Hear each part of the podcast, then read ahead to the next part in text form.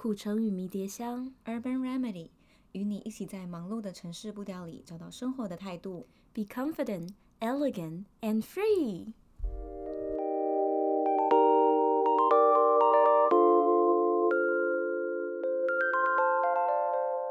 今天我们要来跟大家聊聊关于远距离这件事情。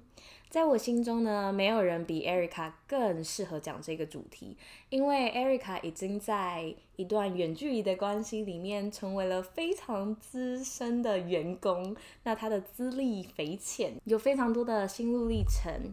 那我们现在就请我们这位资深的同仁上台做一个报告吧。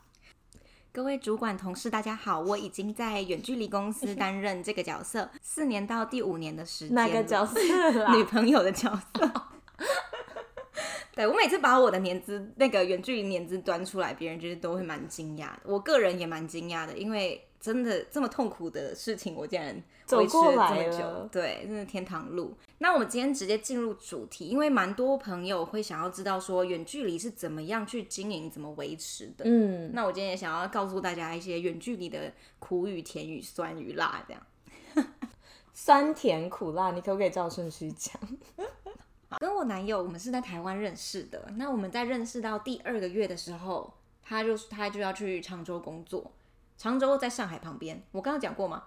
好像还没。常州上海旁边，所以我们的距离就是大概是这样的距离。那时候我是觉得没什么关系，反正我也没有男朋友。那个时候就是也蛮也蛮喜欢这个人的，就想说放着也没事，不浪费时间。对，就是那种比较开放的，对，就是关系有成功也不错，没成功也没关系，当朋友也好。对，因为那时候我还真的蛮喜欢这个人的，那就是这样开始。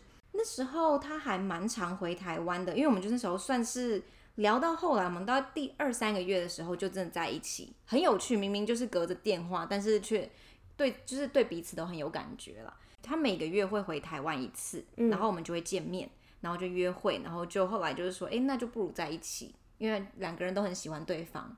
对，这样进入了一一直到现在就是四五年的时间。那中间经历的一些波折也是有的，就是最难的当然就是因为远距离产生的不安全感。嗯，那时候就是毕竟。他在那个城市，他从来没有去过。你可以想象你自己去一个从来没去过的城市，你有多兴奋？嗯、那边的妹子我连看都没看过，那边的餐厅我连吃都没吃过，全部都是新的。你会，你很，尤其是你自己没去过那个地方，你会很担心，嗯、就是他会不会看到什么比我更正的妹，或是聊到一个比我更正的妹，就在身边，近水楼台先得月。那我这个这么远的人到底算什么？那时候就还蛮多自我怀疑。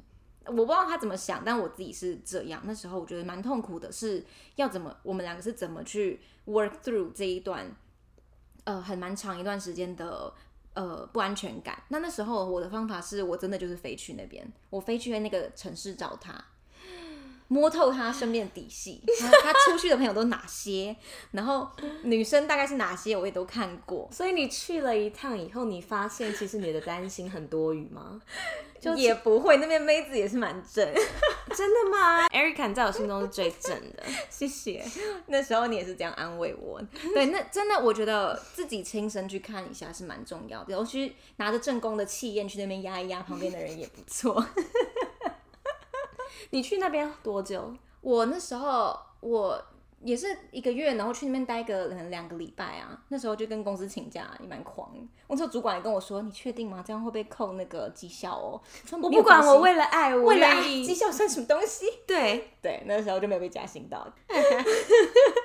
好，没关系，我们还是得到了这段关系。那时候我觉得去很重要，是因为有一次他没有回讯息，一整天没有回哦。嗯，然后我就很担心。那时候我真的想到很负面的，因为我觉得很可怕的是，这个人我们又没有认识的多深，我也不知道他有哪些朋友。如果他真的怎么了，没有人会联系我。哎，那时候我真的是焦虑到我睡不着觉。然后后来隔天他终于接的时候，我就是倾诉我有多担心他，然后多担心他。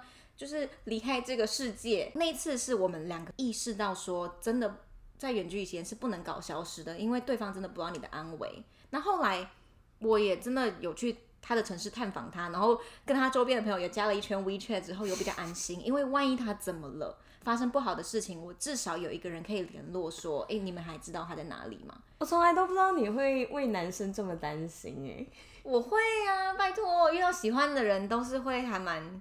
就是我以为你还是就很自己有那种，你知道吗？attitude 有啦，到最后，但是我觉得一开始那些不安全感是每个女生都会有的。嗯，那那时候自己我自己是这样做，就是去过一趟，看过他的东西，就会想说，哎呦。其实也没什么好担心的嘛，那有担心的东西就也都镇压下来了，所以说就 你可以举例一下什么已经镇压下来的事情吗？嗯，比如说因为他的工作环境，那我就是去那边跟他的呃同仁同事打个招呼，然后让然后跟他们一起吃个饭。当然不是拿着那种，就是哎呦，你们不要在那边动我男人哦，没这种，也不是这样，就是真的很有礼貌，跟他说哦，你好，你好，我是哦他男的女朋友啊，这样，然后让大家都看到，就是哦他有女朋友哦，所以如果他乱来的话，他是。就是我们是可以告诉他女朋友的哦，像是我觉得这还蛮重要的。你有就私下跟其他的眼线留联络方式吗？没有，虽然我没有联络过，但是我心里一直有这个底说，说 OK，万一怎么了，我我可以问得到，就是跟几个人保保持蛮好的关系，然后时不时问说，哎、欸，那最近是他还好吗？就是当当好朋友，但是意图不明显啊。对，我觉得这是我那时候还蛮好消除不安全感的方法。然后再来是，可能有时候月经来的时候，就真的会情绪比较低迷一点，就会一直产生那种，就是我是不是不够好，我是不是哪里做的不够，我是不是他是不是会跟我分手？就是我跟你讲，月月经月经来真的很夸张。你有这一面？有，我跟你讲，月经来真的真的很夸张。你平常那个强悍的女人，在我面前那个强悍的女人，现在。哎、欸，我一天也只有这句话崩崩解了。我一天，我一个月只有那么几天会就是稍微就是不安全感，但是后来就会就是哦月月经走了，就会哦女王又回来了这样。但那我觉得那时候的方法是令对象很重要，就是你跟你要告诉他说，我最近觉得很没有安全感，因为比如说像是你都没有很快的回我讯息，或者是我晚上不知道你去哪里，你很具体的告诉对方他做了什么事情让你觉得很没有安全感。对。然后就是跟他说我的需求，我的感受。那其实这时候你可以看对方到底是不是一个对的人，就是看他什么反应啊。如果他说哦，你想太多了啦，就那种不耐烦说，你想太多了，你毛病哦。或者是这没什么吧，你自己不要在那边胡思乱想。我跟你讲，这种人我之后也不会跟他继续远距离。嗯，就是你根本不愿意照顾我的情绪，那你要我继续跟你维持什么鬼远距离啊？累都累死了，啊，这是多大的付出啊！对啊。所以，呃，就蛮好的，是我男朋友那时候他都会还蛮真诚的听我的想法，然后我们讨论出，他说那我应该要怎么做可以让你感觉好一点。其实光是他有这个心情，我都会安心很多，因为至少他还愿意为了这段关系努力。嗯，对。那再来是不信任感这件事情，我觉得在远距离呢，很重要的就是信任感这件事情，因为当如果你开始怀疑这个人。哦，他是不是不回我讯息？他在他在跟别的女生聊天，或者哦，他在远距离，他一定是在什么 KTV 唱歌，就是你自己一直陷入你自己那种幻想，在远距离是很大的杀手锏。那你有什么方法，就是不要让这种剧小剧场一直助长下去吗？就直接打给他，你在干嘛？当然是那种，就是哎、欸，你在干嘛？嗯嗯嗯。哦，没有啦，我就想你啊。就是那对方就就会让对方时时刻刻就是会觉得说，哦，有一个人想着我，我我也不要忘，就是我时不时我可能也要传个讯息给他说，哎，你在干嘛？我想你。就是我觉得两个人的默契是这样建立出来的，呃，信任感跟安全感都是你们两个会有自己慢慢的一套你们自己的方法，没这没有什么一定的啦。像我的话，我们一整天其实都不太会。互相传讯息，我们只有晚上一个小时会讲电话。嗯、那如果中间真的很想对方的话，会偶尔说：“哎、欸，我想你。”然后他就会说：“哦，我也是。”那其实这样就已经还蛮消除我蛮多的不安全感了。对，那像信任感的话，就是你如果已经进入远距离，就是像工作一样，用人不疑，疑人不用。如果你就是已经在关系里面，就是把自己的猜忌跟怀疑的心情压下来。对，我觉得当你心中已经开始要有剧场产生的时候，对，绝对要。用你的意志力叫他停下来，不要想，不要想，不要想，因为我觉得这一招也是我从别人身上学来的。然后我另外一个朋友他就告诉我说，当你心中已经开始有小剧场了，你就不要想，对，都不要想，对，直接你看是你要直接去问对方，或者是就是不要想，因为对。很多时候你自己想的都不是真的，不要让你自己幻想的恐惧吞噬你自己，对，反而会对你们的关系有很不好的影响。你可能就会说，你一定在跟别的女生聊天，对不对？哦，他他如果工作一整天，然后听到你在那边发疯，他会很累，嗯，就是其实就是好声好气的如果你真的很好奇，就要给他说：“哎、欸，你在干嘛？我好奇你在干嘛。”不要猜，对，直接问猜，真的。那其实久而久之，你大概都抓透了他每天都在干嘛的话，你也没什么好担心的。啊，不就都跟那群人混嘛？啊，不就都跟那些人聊天？久了就会觉得，哎、欸，其实没什么好担心的。嗯，我觉得蛮重要的一点是我们每天都会通话这件事情。我觉得这一件事情，反而我觉得很多非远距离的情侣很容易忽略的，就是。专注在当下的聊天，因为我们每天晚上只我们只会每天晚上讲一个小时的电话。其实我觉得每天晚上一个小时很多哎、欸，但是我觉得这个是很多的意思是，如果你们没有在远距离，然后每天晚上一个小时真的太多。哦嗯、对，所以我才觉得其实远距离的交流时间是比非远距离还更多的、欸、就是因为如果我们就在同一个空间，大家其实一下班就懒在沙发上。可是不一定啊，我们很常出去啊。哦，对啦，但是我要说的是。嗯，真的是眼睛对眼睛的交流，因为有时候出去你们两个是并排站的，那可能就是一边滑手机。当然不是说每个情侣啊，就是有一些情侣他们可能会忽略掉这一点，就是因为你们两个在旁边，就比较容易忽略的，就是呃很有那什么样，就是临在感呢、啊？对，很有临在感，当下的一个力量，对，很有临在感，会忘记就是要看着对方的眼睛，然后询问对方的心情，然后分享今天发生的事情跟。这件事情给你的感觉，这是我们在因为是远距离关系，每天都必须要讲电话，所以很常在经历的。我们不会因为说哦一回来就倒头就睡，所以就不讲电话，就是还是会讲。那我觉得你们真的花非常多非常多的时间在讲电话跟沟通，因为就算今天没有在远距离的情侣，也不会每天花到一个小时讲话。对，我也我认为真的一个小时真的是蛮多。但是，也就是因为这样，我们非常非常的了解对方。就是因为你的，你如果就是在电话中看着我，你的一些小眼神是逃不过的。你一个就是眼神飘移，我就说你，你今天怎么了吗？或是你对于这件事情是有什么想法吗？就是会一直逼，哦，就是逼迫对方，逼迫吗？就是我真的觉得这样很逼迫，你不能就是，但是我们给彼此一些空白吗？嗯，我觉得，我觉得只要是人都需要有一个空白的那种感觉。我觉得。你已经空白那么多个，我们两个都很享受。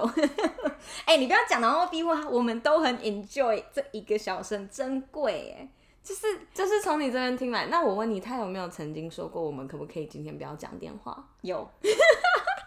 那我觉得很生气，但是我其实也可以理解，因为其实讲电话这件事情是习惯。你要其实有时候我们在录录 podcast 的时候，我也自己好累，我也想要看剧。看到两点，我也不想讲话，那就是一个习惯，会觉得哎、其实还是可以讲一下。当他提出说，哎、那可不可以今天不要讲，或是一个礼拜不要讲一次，我其实也可以理解，就是觉得哦，我可以理解，但我不能接受，会有点难接受，但是我可以理解，我也可以接受，就是会有一个情绪，就是啊，怎么了？你是觉得跟我讲话很累吗？只会这样，我们就都已经远距离了，还不能讲这一个小时，那我们干脆就什么都没有啦。对，就很常讲这个，然后他就说好好好讲讲讲。但是因为我理解他有时候工作如果真的是很累，对，根本不可能晚上有一个小时的心力。有时候我工作也是累到，就是你在冲事业什么的，那我就会跟他说。对我来说，很重要的就是两个人的沟通时间，因为这样可以让我看出你有没有心。只是当然啦，他最后还是当然还是会妥协，但是我会告诉他说，这件事情对我来说真的真的很重要。当然，你如果想休息可以，但是我不是白白让你休息。什么意思啊？就是你不你不跟我讲的话，我很伤心，但你可以去，你可以去休息。就是我觉得也我完全。没有给他那种逼迫的感觉，我还是会告诉他说，我会不开心，但你可以去做你想做的事情。因为说实在，有时候我也不想讲啊，那他就会当我说不要，我还是要讲，他就会说，可是你有时候你也不讲啊。所以其实我自己也会自己自省，说我是不是太以自我为中心？我想讲就讲，我不想讲就不要讲。那是你不想讲，你也是讲吗？没有啊，像我在这边录，我每次在来这边跟你录音的时候，那天可能录到很晚，就不会跟他讲电话。或是有时候我们不是半夜去骑脚踏车，然后他就一直打来，然后我都没接，然后最后才发现说，啊，完蛋，他要打来。我觉得自己也在这段关系里面自省蛮多的啦，就是你想要的东西，别人不能完成的时候，你很生气。但其实你有时候你也不能达到别人对你的期许啊，就是没有人很完美，然后大家都需要时间，不要强迫对方。这是可能是我们目前呃远距离可以维持这么久的原因，因为花了很多时间沟通，然后也都为了彼此妥协，嗯，会让一直让对方觉得，哎，其实我们都为了这段关系很努力。其实这就是远距离维持下去最大的关键。我觉得安排时间跟彼此沟通真的非常的重要，因为我曾经呢，就是有一段一远距离就失败的感情。那时候是我刚毕业，然后一毕业我们就分隔两地。那我非常努力的开始要找工作，我真的也花非常多的心思，我就是海投，然后嗯去很多不同的地方面试，然后等那个结果等的非常的辛苦，然后一直考虑就是。就是我到底要怎么选择，然后到底是要在出国工作，还是要干嘛之类的，就是想非常多事情，我真的已经没有心力再去，嗯，我就是没有很多很多的心力去关心我的这个 extra 的。爱情，然后那个时候，我的前男友他已经在职场工作一年多了，可是他的那一份工作真的非常的辛苦。他一个礼拜两天休假，他还必须要有一天就是要整理他的房间啊，然后去超市买一大堆一个礼拜的食物啊，然后再就是弄一下东西，甚至他还有那种就是工作上面要额外去上课的东西。然后他当时还在读第二个 master，所以他根本就是忙到。完全有时候工作结束一回家太累，躺到床上就睡着，然后半夜就两点了，然后两点才 test 我说对不起，他真的太累，累到睡着了。然后他还说他真的是累到还把那个，因为他是那他是他是药师，然后他说他累到把那个病人的名字写成我的名字。我真的可以理解，他是真的累到已经没有办法再把心力放在一个感情上面，因为我们两个都有一个很就有心但无力嘛。对，我们两个都有一个很大的共识，就是我们觉得在三十岁之前，这是一个黄金的十年，黄金十年里以后，我们想要奋斗，然后我们想要在履历上面有很多的 highlight，就是我们都是很事业取向。就你们那时候可能两个人都以事业为重，就没有把爱情拨到一个很小的角落这样子。嗯、那你们那时候就是一个礼拜都没有讲话的、啊？那个时候我们就是会想要试着讲话，可是他太有时候是他太累，然后有时候是我真的很累，然后我的理解力都变得很低这样子，所以就是都不是品质非常好的对话。哦、我们的我们就是。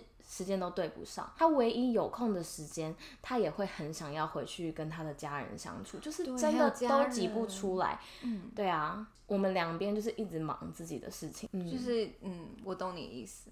对，那你就觉得二十五岁的爱情，可能你是遇到对的人，但是不是对的时间。没错，我刚想讲这个，就在错的时间遇到对的人，那、嗯、也没有办法，因为两个人就是都有心无力，嗯、没办法经营。诶，那我这边想要来跟大家分享一下，我是怎么样维持远距离这么久还保持有火花。因为其实远距离久了，你们每天能聊的天嘛就那样，嗯、就是哦，你今天在干嘛？你觉得心情怎么样？blah blah blah。但是有一些实质的方法是可以帮助你们创造远距离的火花，然后创造新的共同话题的。比如说吹头发的时候打电话给对方吗？不是啦，比如说吃饭的时候逼别人看着你吃饭这样子吗？不是不是不是，是呃，这个火花呢，其实是又更进一步的让对方感受到你对我的心意，我对你的感情。像我男朋友，他在过情人节的时候，或者是呃我生日的时候，他会知道说他没有办法在我旁边，所以他虽然人不到，但他礼会到。就是他会默默的，就是订一束花，然后送到我公司。请问一下，不是你教他的吗？完全没有，因为他本身就是一个非常喜欢送花的人。我跟你讲，就是那种。美国文化长大的人都很喜欢送花，因为他们觉得送花是礼貌，是一种爱的表现。嗯，男生可以学一下，因为我当我收到然后 po 文的时候，很多女生说好想要我男朋友也学一下喔。真的，男生可以学一下，就是送花，女生真的会很开心。虽然我每一年都跟我男朋友说不要再送花，很浪费钱，然后那个花摆了三天就烂掉，但是其实我每次收到还是很开心。我要补充一下，Erica 收到的花不是就是三朵，是 五十朵吧？就是。这么大，大家有看到我没有 手抱不起来这种尺寸吗？对，这就是蛮浮夸，但是真的会让女生很开心，而且你还去挑一家在台湾的花店，然后跟老板沟通说你要哪一种，很多 effort 啊，对，很多 effort，然后还写一张小卡片什么的，都会让人家觉得哦，他怎么写啊？他会用那个电子档传给老板，那老板会看那家店是要用手写，或是有直接印出来，嗯、那总之上面的文字就是它内容是他想的，就会觉得哦，感受到满满的就是爱这样。那再来，我们最近试过，我们都觉得蛮有趣的方法，是我们交换彼此的那个点餐软体。他我让他加我的那个，我给他我的 Uber Eats 的账号密码，然后他给我他的饿了么的账号密码。其实我跟你讲，这个也是很考验情侣的信任度诶，你敢愿意给我你的密码？就是这多关考验你们的关系啊！这是什么东西的密码？不就那个点餐软体的密码吗？这有什么好信任的？哎、欸，那点餐软体密码很难设哎，跟很多其他的可能一样哎，可能会跟其他的通啊。Uh huh. 就是我觉得愿意献出自己的账密是一个还蛮啊，那就点餐软体的账密啊，我的点餐软体的账，我的点餐软体账密就跟我 Facebook 一样，谁知道啊？你可以自己试啊。好，这不是重点，我觉得你们愿意就是哎、欸，那你给我你的账密，我帮你点餐。你你是毫不迟疑的给他呢，还是你会想一下？我，我觉得重点不是账密，我觉得重点是。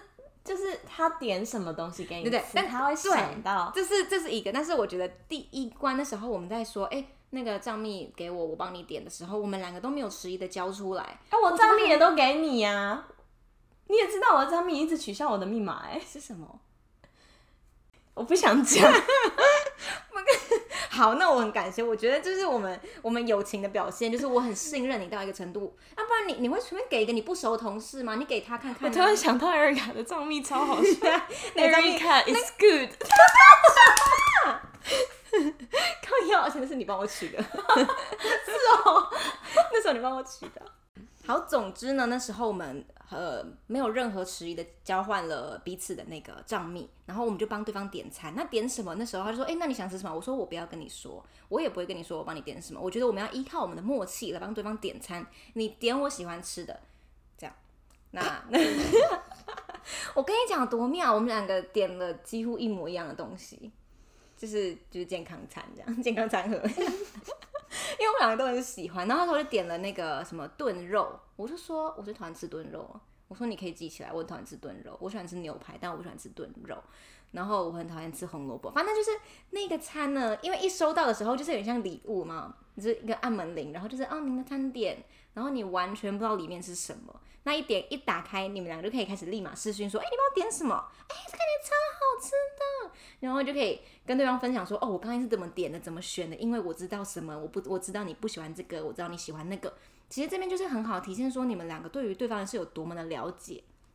就吃食物的了解嘛，对啊，但是还有心意上，你到底愿意花多少时间？那不是乱点啦，就是我觉得那个历历程都还蛮值得，就是拿出来讲，就是会很想知道。毕竟是对方为你的付出，你难道不想了解吗？你们就可以因此就聊蛮久，然后就是笑笑闹闹的，然后就吃了一顿蛮有趣的晚餐，这样。那下次你们会更了解对方是特别不喜欢什么，可能你本来不会注意啊。但是因为你要帮他点，你可能未来也有这个机会帮他点的时候就会记得，所以我觉得这个是我们那时候我们自己两个人试过都觉得哇，一定要推荐给其他远距离情侣，太好玩了的一个。还有其他的推荐的东西吗？感觉你有蛮多有趣的事情。还有吗？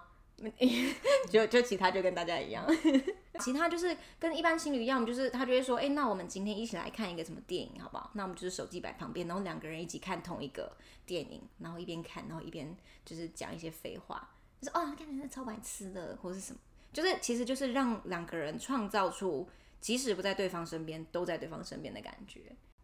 那最后呢，送给正在远距离的情侣们一段话，就是呢，远距离就像在修行，我们要抵抗外界的诱惑，学会心如止水。但是修行的最后，你的心会比任何人更强大，你们的感情更坚韧。有这个信念的话，就可以继续支撑下去这段有一点小痛苦，但是又有甜美的旅程。